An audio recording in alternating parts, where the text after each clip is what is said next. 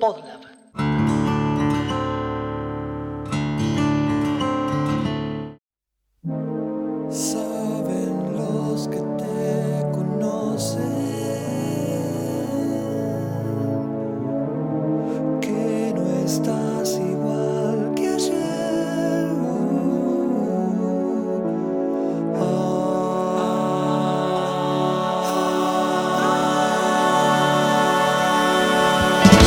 Pongámosle que en el año 50 empieza oficialmente el rock, como conté en los últimos cuatro capítulos. ¿Inglaterra o Estados ¿Te Unidos? acuerdas de Elvis cuando movió la pelvis? El mundo hizo plop plop y nadie entonces podía entender. Pero en Argentina, como siempre, había bardo. Pues bien, el muchacho se hizo caño y entonces las dulces canciones conquistaron la señorita. Quizás nacimos para vivir en bardo. ¿Te acuerdas del club del? En el mundo, líos raciales por todos lados, la Guerra Fría, lo que quedaba de la Segunda Guerra Mundial, etc. Y acá, peronismo, persecución y, por supuesto, golpes de Estado. ¿Te acuerdas del baile de los palos de escoba? ¿Te acuerdas que entonces era la nueva hora y bien? En un país donde está prohibido decir de qué partido político sos o qué ideales políticos tenés, obviamente vas a terminar hablando por algún otro lado.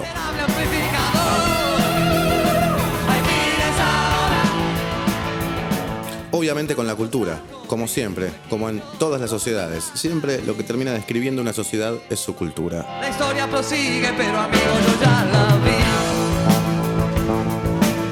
Por lo pronto volvemos a la versión de estudio. Quiero estar en la playa cuando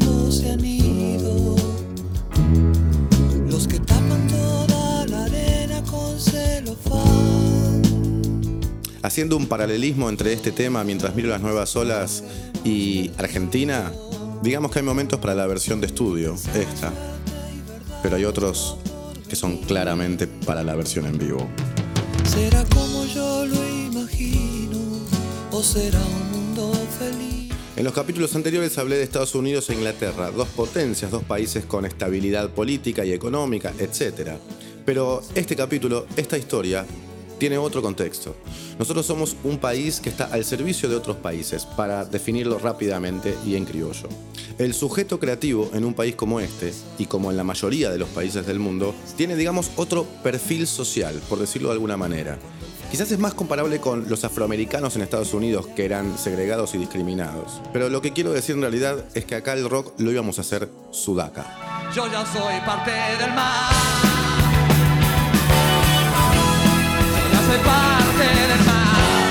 Y cuando digo sudaca me refiero a que no es lo mismo componer kamikaze, por ejemplo, si vivís en Los Ángeles que si vivís en Belgrano.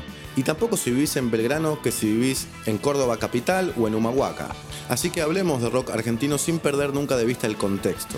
Particularmente en este contexto, la década del 50, cuando nace el rock, Argentina era, para variar, un país de dictaduras y persecuciones.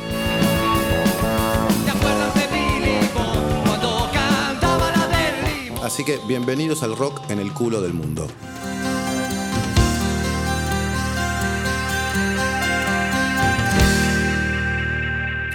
¿Qué quise decir con hacer rock sudaca? ¿Qué quise decir con hacer kamikaze en Belgrano o en Capital Federal, digamos, y no hacerlo en Los Ángeles o en Humahuaca? Lo que quise decir es que a veces entramos en una idea romántica cuando hablamos de estas épocas, los 50, los 60, los 70, en la cual generalizamos lo que pasaba como en realidad lo que pasaba en Estados Unidos y en Europa eventualmente. Hablamos de los 50 como la época de la renovación juvenil, cuando empezaba el rock and roll, los bailes, etc. Y eso sí pasaba eventualmente acá, pero por rebote, porque acá lo que nos pasaba en realidad eran kermeses, eran murgas que caminaban por las calles de los días de carnaval, eran nuestros padres o nuestros abuelos, ubicándome como si yo hubiese nacido en esa época, escuchando tangos o zambas, tocando Luna Tucumana o Caminito, no una de Bing Crosby o de Edith Piaf, como pasaba quizás en Estados Unidos o en Europa. Por supuesto que acá también había gente que escuchaba Bing Crosby o Edith Piaf, pero lo que quiero mostrar es que nosotros creábamos con respecto a lo que venía de afuera algo que tenía que ver con lo que venía de acá, que no es solo las diferencias culturales como Edith Piaf, Bing Crosby comparado con un tango o una samba, sino que además es otro contexto político, económico y social, una sociedad sin democracia, sin libertad, en guerra civil, por decirlo de alguna manera, y por ende con un desarrollo del entretenimiento y de las artes y de su cultura absolutamente viciado por todas estas cuestiones. Así nace el rock argentino. Y nace en la década del 60, porque en los 50 todavía estábamos copiando casi literalmente lo que veíamos que pasaba en Estados Unidos. Como dijo Charlie García en el tema que arrancó este capítulo, Argentina estaba mirando la sonrisa de Jolly Land. Quiero relatar lo que a mí me sucedió. Esta es Jolly Land. Parte del Club del Clan, ese grupo de músicos del cual salió Palito Ortega, Violeta Rivas, Raúl Lavie, Jolly Land, entre otras, que hizo, digamos, una especie de imitación, y esto lo digo con todo respeto por el Club del Clan, hay grandes músicos que han hecho grandes carreras después, pero era, digamos, una imitación de lo que pasaba en Estados Unidos. Igual le respeto mucho al Club del Clan que hacían música y rock en castellano, eso es un montón. En general se dice que Lito Nevia y los Gatos fueron los primeros que hicieron rock en español, pero la verdad es que el Club del Clan, nos guste o no nos guste, era rock y era en español. Yo no quiero media novia. Yo no quiero media novia. Si nos ponemos en contexto, que haya sucedido esto en un momento en el cual todavía no estaba establecido el rock and roll en el mundo, digamos que era paralelo a lo que venía pasando en Estados Unidos y en Inglaterra, es bastante rescatable. Así que mis respetos para Palito Ortega y para toda la gente que hizo este grupo, que por más de que quizás no lo podemos incluir dentro de lo que llamamos un movimiento cultural, sí creo que fue imprescindible para que después los artistas que iban a venir y realmente a pisar fuerte a nivel creativo y personal tengan primero un lugar desde donde empezar. Con eso te digo todo. Sin ellos no hubiese sido posible que, ahora sí, Lito Nevia y los gatos, primero que nada, empiecen a hacer lo que hoy llamamos rock nacional. Y así como hablamos en capítulos pasados de Liverpool o Londres, eventualmente de Manchester, de Seattle, de Los Ángeles o de Nueva York, en el rock nacional tenemos que hablar de Buenos Aires y de Rosario, principalmente de esas dos ciudades.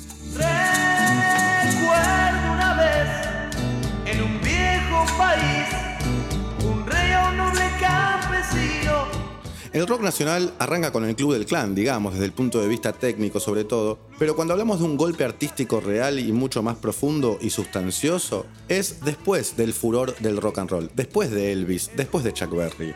Es ya después del 65.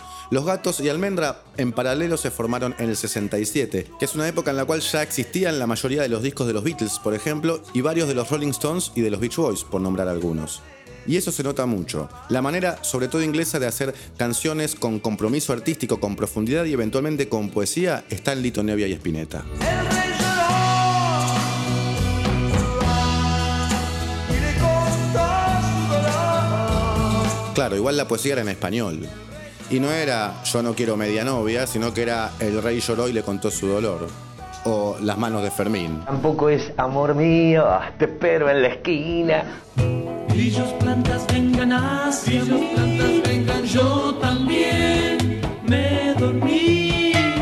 Entonces los gatos y almendra, digamos, con una impronta bien inglesa, por decirlo de alguna manera, bien Beatle, sobre todo Beatle post 65. Entonces digamos que había una parte que estaba mirando a Inglaterra, pero también había una parte que estaba, por decirlo de alguna manera, y muy desde un lugar argentino, mirando a Estados Unidos, particularmente al blues. Obviamente, primero que nada, Manal. Desde mi punto de vista, Manal tiene algo que es maravilloso, muy difícil de conseguir y merece un montón de crédito y admiración, que es realmente llevar un género a otra geografía absolutamente. Esto es blues claramente, pero no puede ser más argentino, no puede tener más olor al sur del Gran Buenos Aires. Vía muerta, calle con asfalto, siempre destrozado. Además, es la primera banda que le dio calle al rock argentino. Tren de carga, el humo y el hollín están por todos lados. Realmente es la misma tesitura que San Juan y Boedo Antiguo y todo el cielo, Pompeya y más allá de la inundación. Llovió, O Garúa. todavía está nublado. Con Manal creo que empieza a verse ese rock argentino. No creo que haya sido con Los Gatos y con Almendra, por más de que por supuesto son argentinos, pero tenían una impronta mucho más elevada de la geografía, por decirlo de alguna manera, más allá de algunos temas excepcionales. A mi entender, el primer grupo que hizo algo argentino desde el punto de vista geográfico fue Manal. Y además eso después se transformó en un camino para el rock nacional, eventualmente. Camino que tomaron Papo, Los Redonditos de Ricota y muchas bandas, ni hablar en los 90, que hablaban básicamente del barrio, de la geografía, de las esquinas, de lo mismo que se habló en los tangos, pero desde otro punto de vista. En este caso como punto de partida para hacer rock and roll.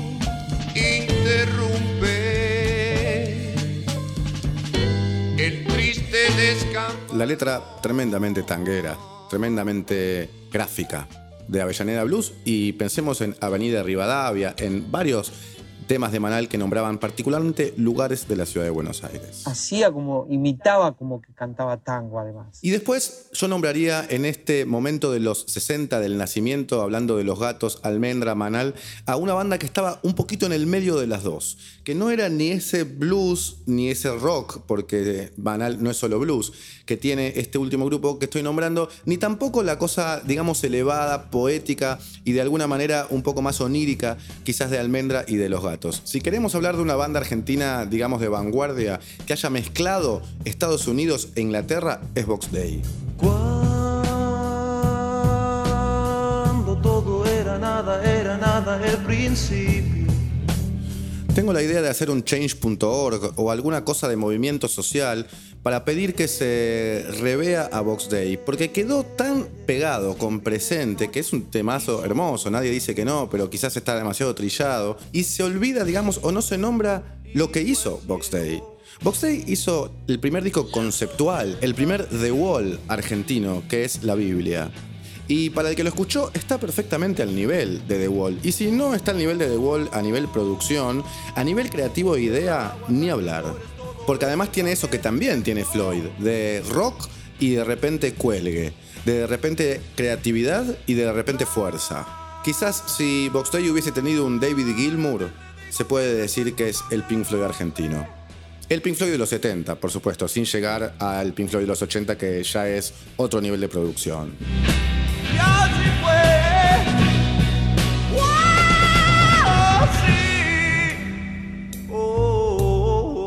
El primer disco de Pink Floyd es en el 67 y es A Piper at the Gates of Dawn. Es la misma época que la Biblia de Box Day. Es contemporáneo a Abbey Road, a Pet Sounds, a sus majestades satánicas. Es un montón para el rock sudaca y en el culo del mundo.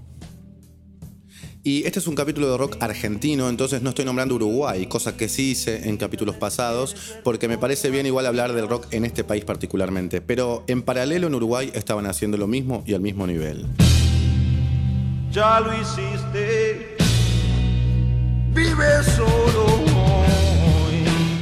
Y entonces ahora sí entramos en la década del 70. Y en el 70, como nombré en los capítulos pasados, los ingleses empezaban a hacer el rock un poquito más duro. Y acá también.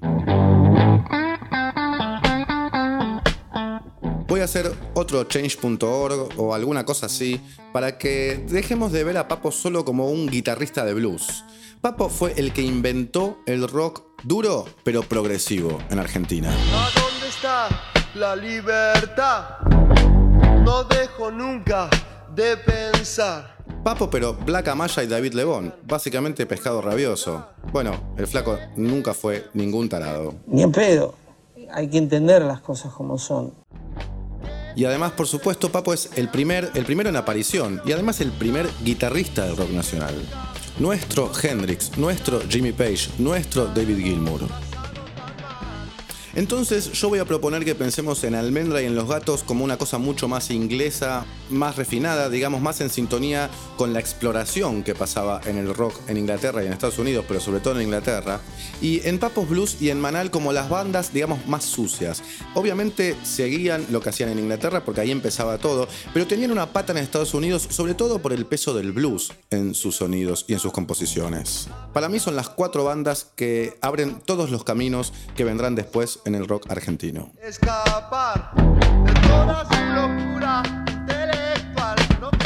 Ahora, a estos perfiles, digamos que le falta uno, porque lo que estaba pasando en el mundo, además del nacimiento del rock creativo, de la psicodelia y del rock duro, es algo que yo considero que en el mundo, por eso no lo nombré en los dos capítulos que hice de rock en esta temporada, pertenece a mi entender a otro movimiento, a un movimiento que tiene sus estéticas, sus artistas, que es el folk básicamente con Bob Dylan y con Johnny Mitchell, para arrancar. Pero realmente no puedo hablar de rock y hablar de Johnny Mitchell o de Bob Dylan. Pero en Argentina se mezcló un poquito más. Los artistas que digamos hacían algo así como folk o seguían digamos la línea de Johnny Mitchell o de Bob Dylan, también hacían rock mucho más concretamente y mucho más mezclados en los mismos proyectos. De este perfil, digamos, folk que traía Dylan de Estados Unidos, van a ser obviamente uno de los músicos, si no el músico, más importante del rock argentino, porque así arrancaba Charlie. Desnuda de frío y hermosa como ayer, tan exacta como dos y dos son tres. Y con Spinetta y Almendra ya establecidos como vanguardia de rock nacional, la aparición de Charlie hace que se termine de configurar ese dúo de genialidades y de caminos. Todo estaba por hacerse. Bienvenida Cassandra,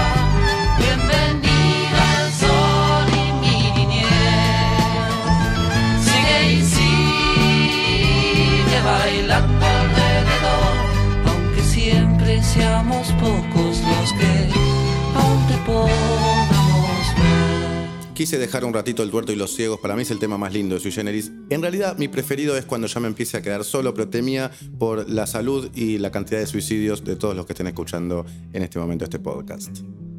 Aprovecho para decir, como siempre, que la playlist del Musicópata está en Spotify, búscala y están todos los temas que uso en todos los capítulos. Cierro el nombramiento al folk argentino, por decirlo de alguna manera, diciendo que es un movimiento que continuó, más allá de que Charlie se fue yendo para otros caminos. Con Arcoiris de Gustavo Santolaya por un lado, con Pedro y Pablo, quizás más tipo Crosby, Stills and Nash, más políticos también, con Baglietto, pero sobre todo de la mano de León Gieco. Sos de los que quieren que los chicos estén pidiendo guita y comida en las calles. Y en los 70, como conté en los capítulos pasados, desde Inglaterra sobre todo bajaba el rock progresivo, digamos el rock pero con búsqueda ecléctica en otros géneros y en ideas nuevas, con libertad absoluta en lo que tiene que ver con la duración de los temas, en los acordes, las tonalidades, las modulaciones, los ritmos, las formas, temas con más que estribillos y estrofas, y eso se vio muy reflejado particularmente en el rock nacional, sobre todo de la mano, primero que nada, de Luis Alberto Spinetta, obviamente.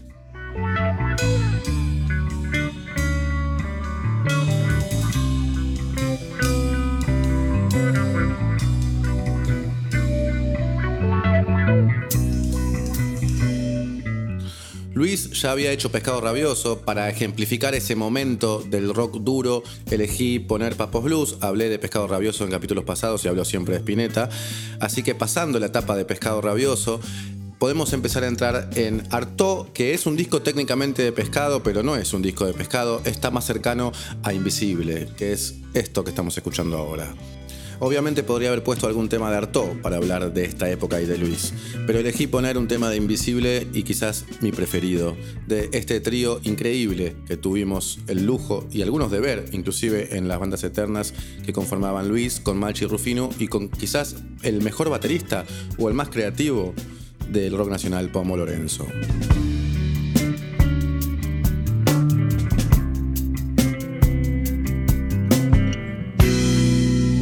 Ese sus cuatro.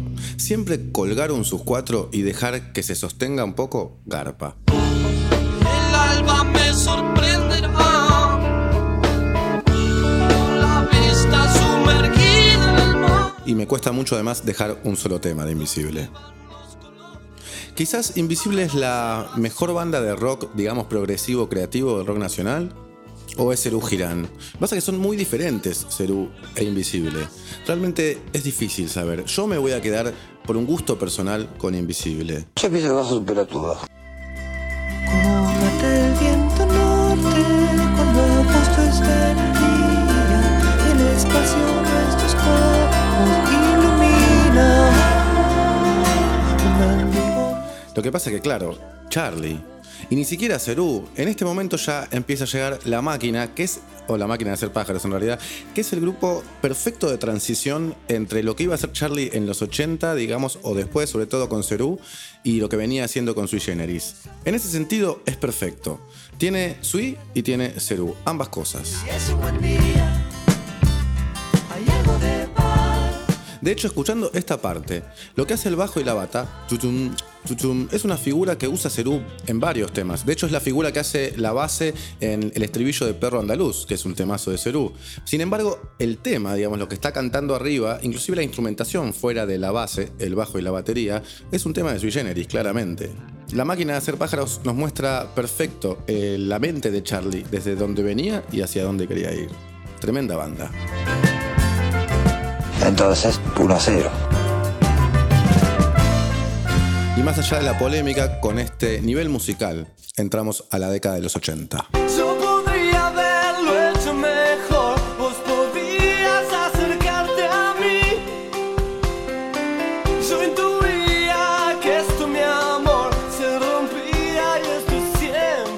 Y volvemos a Rosario ahora, porque tanto Charlie como Spinetta son porteños. Pero como dije antes, son dos las ciudades del rock nacional en Argentina, Buenos Aires y Rosario, sobre todo. Y de Rosario venía el tercero, el que se iba a meter en ese dúo, porque hasta hace un ratito yo dije dúo, pero ya en los 80, en la segunda mitad de los 80, esta idea pasa a ser una idea de tres, un tridente, porque a ese grupo entre Charlie y el flaco se sumaba Fito Páez.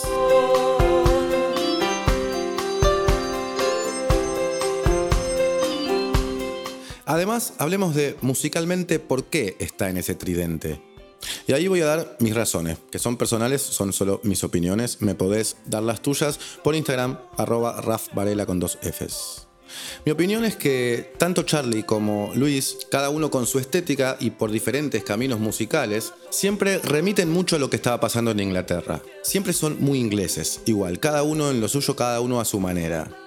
El que trajo para mí al rock nacional la mejor parte de lo americano y la mejor parte de lo inglés es Fito Páez, para mí sin dudas. Por un lado por la producción, los discos de Fito siempre sonaron muy modernos, quizás a veces más modernos que los de Charlie o los de Luis. Y desde la composición, Fito tiene esa cosa inglesa de canciones, pero al mismo tiempo también tiene muchas cosas que son más gruberas. Inclusive a veces más modernas o noventosas. Digamos que ni Charlie ni Luis tienen una parte noventosa que sea característica de la época, los 90, como si la tienen en los 80. Sus discos de los 80 suenan muy de los 80, pero sus discos de los 90 no suenan tan noventosos. Por supuesto que para eso habría que definir qué es noventoso, pero quizás podemos animarnos a decir que los discos de Fito tienen más que ver con los 90, a nivel sonido, musical, producción, composición, todo, que quizás los discos de Luis o de Charlie en esa época. Y ese sonido que para mí trae Fito, como acabo de decir, viene a cerrar un círculo en los hitos musicales del rock argentino. Muchas vertientes nuevas, por decirlo de alguna manera, del rock, como dije en capítulos pasados, se estaban presentando en el mundo en ese momento. De repente no se vieron tan reflejadas en lo que hizo Charlie o en lo que hizo Luis en los 80 y en los 90, pero sí lo que hizo Fito. Porque Fito trajo cosas del glam, por ejemplo, también Fito trajo cosas del funk y quizás fue de lo mejor que hubo de funk acá, sobre todo la banda de Circo Beat, a mi entender. Entonces, con Fito realmente se cierra un tridente. La categoría del rock argentino ganó muchísimo cuando a ese dúo se sumó, por suerte, Fito Páez.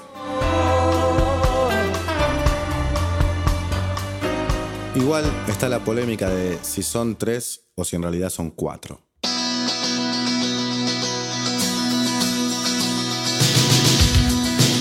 Porque el tiempo fue pasando y los que eran quizás chicos o adolescentes en los 60s o en los 70s ya eran nenes grandes y se ponían a hacer cosas.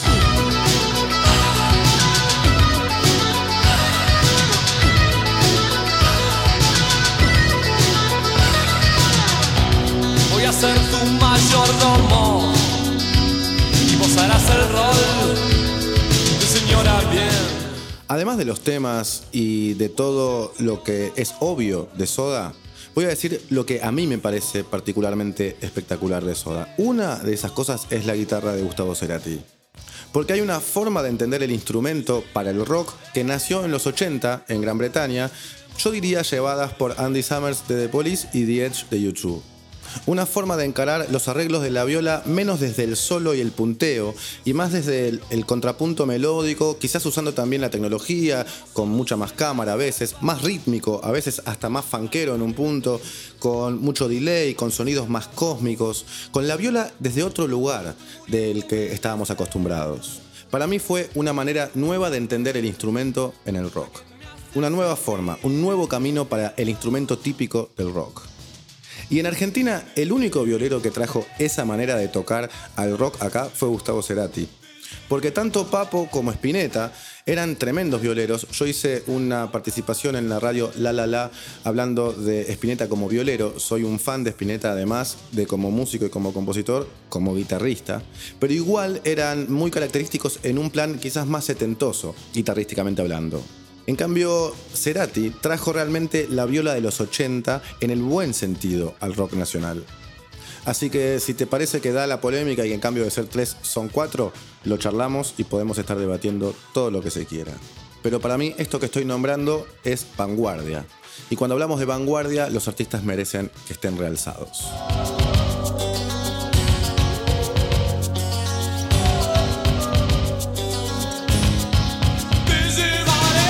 Stop. Y si dejo de hablar del uso del instrumento, de la guitarra, de los 80, y me pongo a pensar en eso que dije que arrancó con Manal, en la calle, en el rock nacional.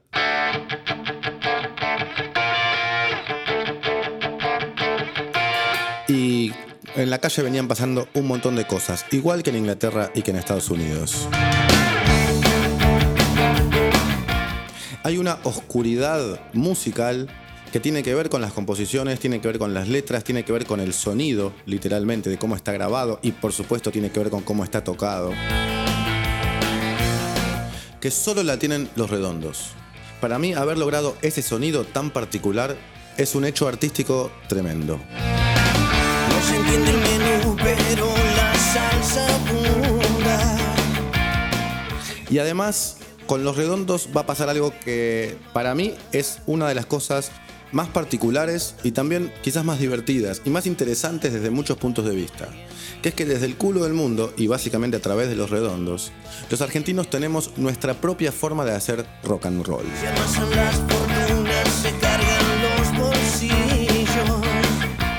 Haber tomado un género que para el mundo es más Elvis Presley, Chuck Berry, Lil Richard, etc., y haberlo llevado a lo que hoy entendemos los argentinos por rock and roll es increíble, es maravilloso. Porque además tiene otro perfil, absolutamente, sociológicamente hablando. Acá tiene que ver más con la calle y las masas, ese rock and roll. Tener rock and roll. Un aliciente o un condimento que no está para nada en el rock and roll como lo entienden los ingleses o los yankees. Acá le dimos una carga social al rock and roll. Le dimos un sustento emocional.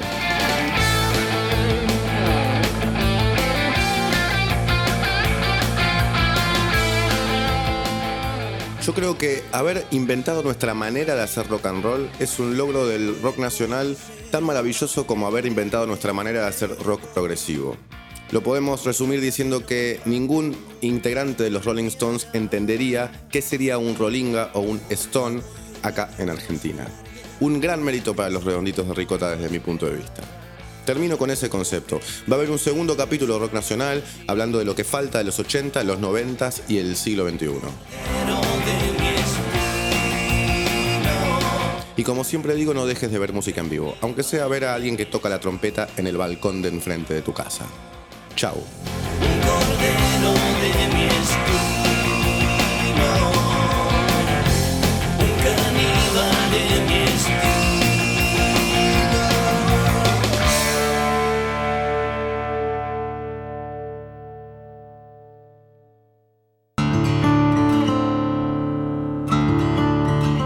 Musicópata es un podcast conducido y producido por Rafael Varela en coproducción con Podlab. ¿Te gustó lo que escuchaste? Entonces te invito a charlar sobre este y otros temas en mis redes. Me encontrás como arroba Raf Varela con dos Fs en Instagram. Y si te gustan los podcasts, te recomiendo que sigas arroba Podlab Media. Ahí vas a poder entrar y enterarte de las novedades de este y de muchos otros podcasts.